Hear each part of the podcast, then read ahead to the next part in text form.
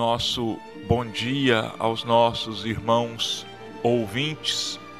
A partir desse momento, nós estamos chegando no seu lar, levando a palavra de nosso Senhor Jesus Cristo através do nosso programa Espiritismo em seu lar. Hoje nós vamos examinar um trecho do capítulo 9 de O Evangelho segundo o Espiritismo, cujo título é Bem-aventurados os mansos e pacíficos, injúrias e violências. Bem-aventurados os mansos, porque eles possuirão a terra. Mateus, capítulo 5, versículo 4. Bem-aventurados os pacíficos, porque serão chamados filhos de Deus. Mateus, capítulo 5, versículo 9. Ouvistes o que foi dito aos antigos? Não matarás, e quem matar será réu no juízo. Pois eu vos digo que todo o que se ira contra o seu irmão será réu no juízo. E o que disser a seu irmão, raca, será réu no conselho e o que disser és louco, merecerá a condenação do fogo do inferno. Mateus, capítulo 5, versículos 21 e 22. Por estas máximas, Jesus estabeleceu como lei a doçura, a moderação, a mansuetude, a afabilidade e a paciência e, por consequência, condenou a violência, a cólera e até mesmo toda expressão descortês para com os semelhantes. Raca era entre os hebreus uma expressão de desprezo que significava homens reles e era pronunciada cuspindo-se de lado. E Jesus vai ainda mais longe pois ameaça com o fogo do inferno aquele que disser a seu irmão: És louco. É evidente que nesta, como em qualquer circunstância, a intenção agrava ou atenua a falta. Mas por que uma simples palavra pode ter tamanha gravidade para merecer tão severa reprovação? É que toda palavra ofensiva exprime um sentimento contrário à lei de amor e caridade que deve regular as relações entre os homens, mantendo a união e a concórdia. É um atentado à benevolência recíproca e à fraternidade, entretendo o ódio e animosidade. Enfim, porque depois da humildade perante Deus, a caridade para com o próximo é a primeira lei de todo cristão. Mas o que dizia Jesus por essas palavras? Bem-aventurados os mansos, porque eles possuíram a terra? Não ensinou ele a renúncia aos bens terrenos, prometendo os do céu? Ao esperar os bens do céu, o homem necessita dos bens da terra para viver. O que ele recomenda, portanto, é que não se dê a estes últimos mais importância que aos primeiros. Por essas palavras, ele quer dizer que até agora os bens da terra foram assambarcados pelos violentos, em prejuízo dos mansos e pacíficos. Que a estes falta frequentemente o necessário, enquanto os outros dispõem do supérfluo. E promete que a justiça lhes será feita, assim na terra como no céu, porque eles serão chamados filhos de Deus. Quando a lei de amor e caridade for a lei da humanidade, não haverá mais egoísmo. O fraco e o pacífico não serão mais explorados, nem espezinhados pelo forte e o violento. Será esse o estado da terra quando, segundo a lei do progresso e a promessa de Jesus, ela estiver transformada num mundo feliz pela expulsão dos maus. Então, meus irmãos, nós vemos aqui que Jesus, com palavras simples e diretas, ele condena toda a agressão verbal, como já condenava em outras situações a agressão física. Mas por que uma simples palavra pode ter assim uma consequência tão grave perante as leis divinas? É que os nossos irmãos podem prestar atenção quando nós falamos uma palavra de agressão, geralmente nós colocamos uma entonação muito forte na nossa voz, junto com a palavra, junto com a expressão, nós emitimos ondas muito negativas, nós emitimos pensamentos muito contrários à caridade.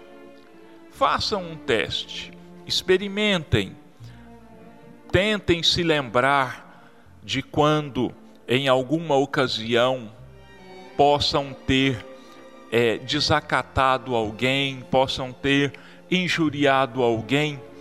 Pensem, se lembrem dos sentimentos que passaram pela mente e pelo coração naquele momento. Então, nós precisamos nos conformar à lei de justiça, de amor e de caridade, que é a lei mais importante de todas as leis de Deus, porque ela resume todas as outras.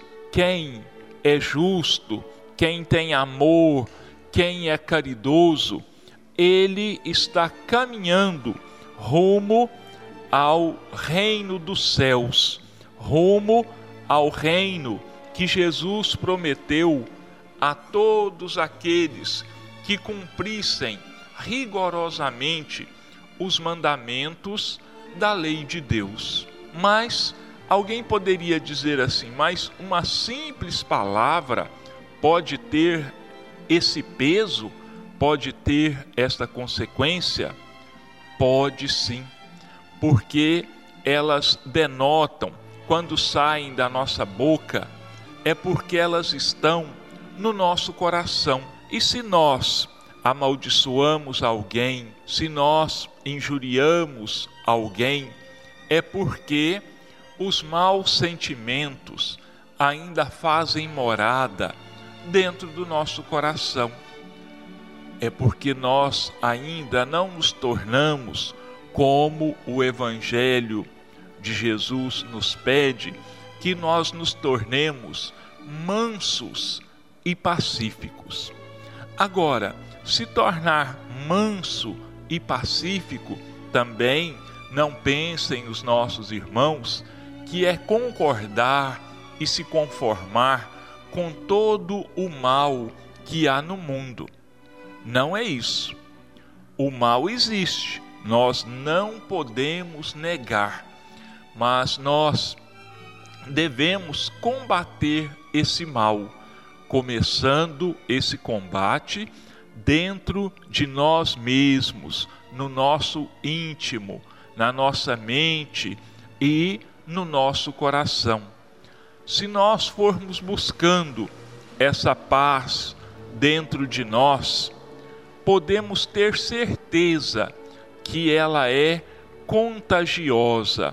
Com o passar do tempo, ela vai começar a influenciar aqueles que vivem próximos de nós. Porque, querendo ou não, nós somos constantemente observados pelas outras pessoas. Até pode parecer que não, pode parecer que tudo está normal, mas se nós não somos observados pelos encarnados, com toda certeza nós somos observados pelos desencarnados. E aquilo que nós façamos de bom ou de ruim, podemos ter certeza que vai ter uma grande influência à nossa volta. Nosso exemplo, principalmente nos nossos lares, pais, mães, podem ter certeza de que a, o lar, a família, é a primeira escola do espírito. E ele cresce ali naquele ambiente e se ele não for bem direcionado, se ele não for bem instruído, se ele não for bem evangelizado, nós podemos esperar que ele vá se transformar num adulto em que não vai se adaptar muito bem à sociedade.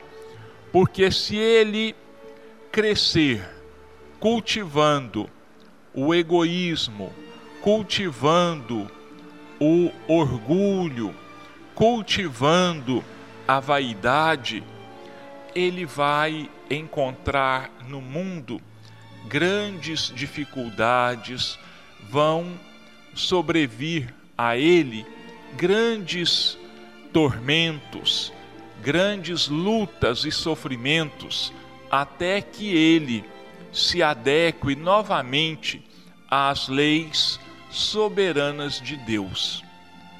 Então, meus irmãos, a mansidão, sermos pacíficos, é muito importante. É verdade, não é fácil, não é fácil, porque nós, como sabemos, o, nós reagimos sobre o meio ambiente, mas o meio ambiente também reage sobre nós.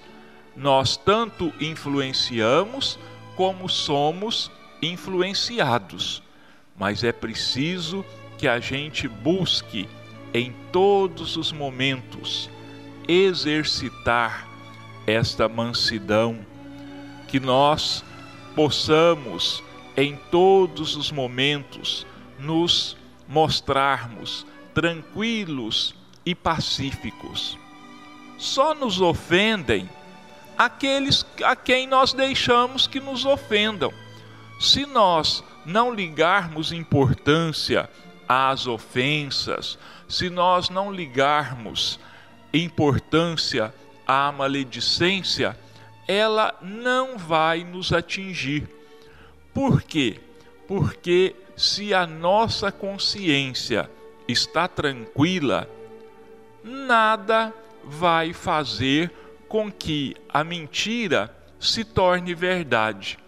Pelo contrário, mais dia menos dia, a, a própria, o próprio fluir das coisas, a própria transformação do dia a dia vai acabar provando que se nós não devemos, nós não temos nada o que temer, não temos que dar satisfações da nossa vida a ninguém.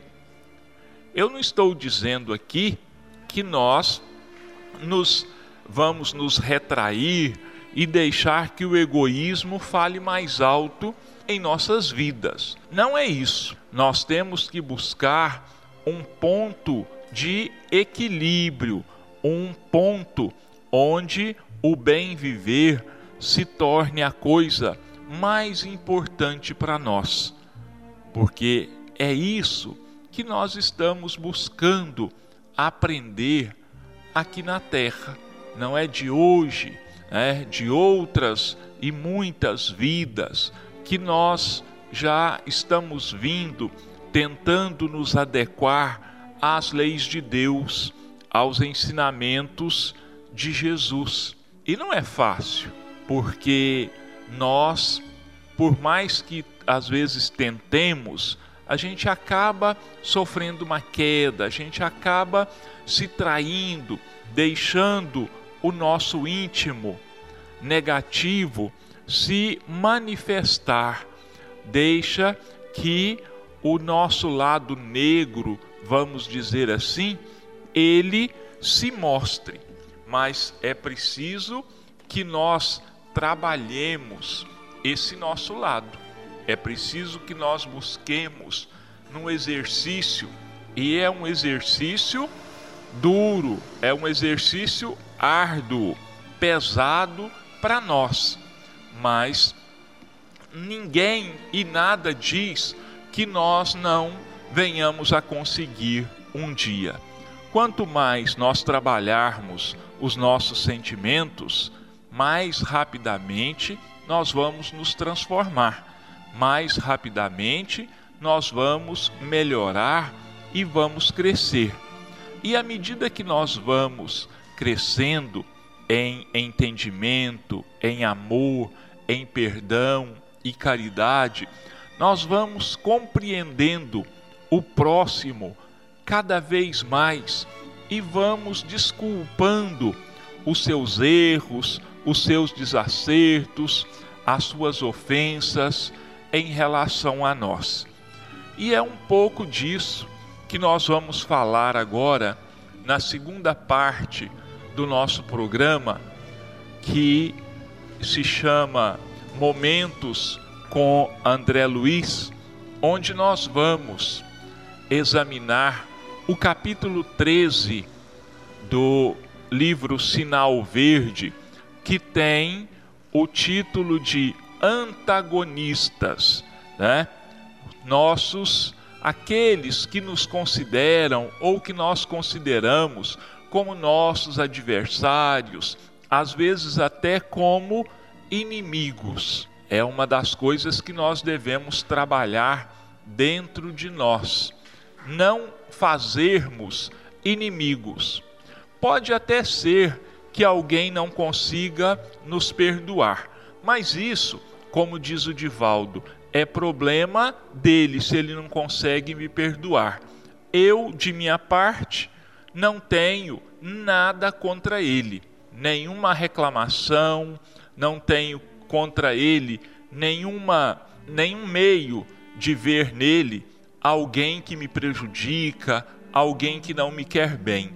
É problema dele, como eu já disse, se ele não me enxerga de uma maneira melhor. Então vamos ver o que que o André Luiz nos fala do capítulo 13 antagonistas. O adversário em quem você julga, julga encontrar um modelo de perversidade, talvez seja apenas um doente necessitado de compreensão. Reconheçamos o fato de que, muitas vezes, a pessoa se nos torna indigna simplesmente por não nos adotar os pontos de vista. Nunca despreze o opositor, por mais ínfimo que pareça.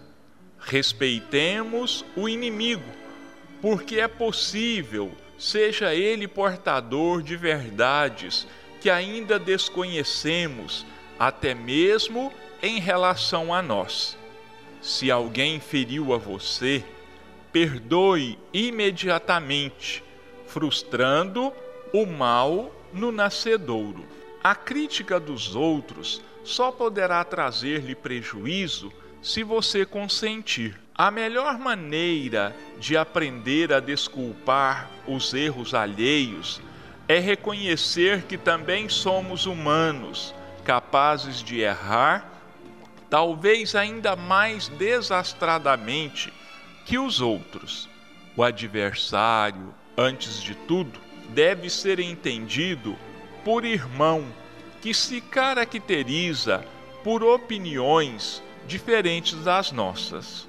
Deixe os outros viverem a sua própria vida e eles deixarão você viver a existência de sua própria escolha. Quanto mais avança a ciência médica, mais compreende que o ódio em forma de vingança, condenação, ressentimento, inveja ou hostilidade está na raiz de numerosas doenças e que o único remédio eficaz contra semelhantes calamidades da alma é o específico do perdão no veículo do amor.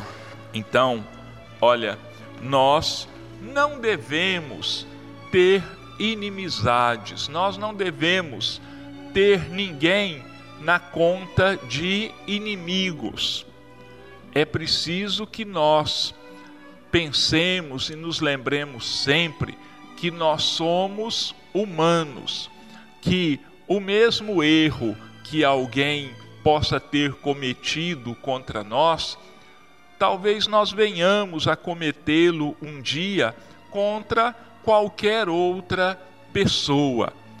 E o último parágrafo que nós lemos aqui diz não é, que a medicina já descobriu que o ódio, a inveja, elas adoecem as pessoas.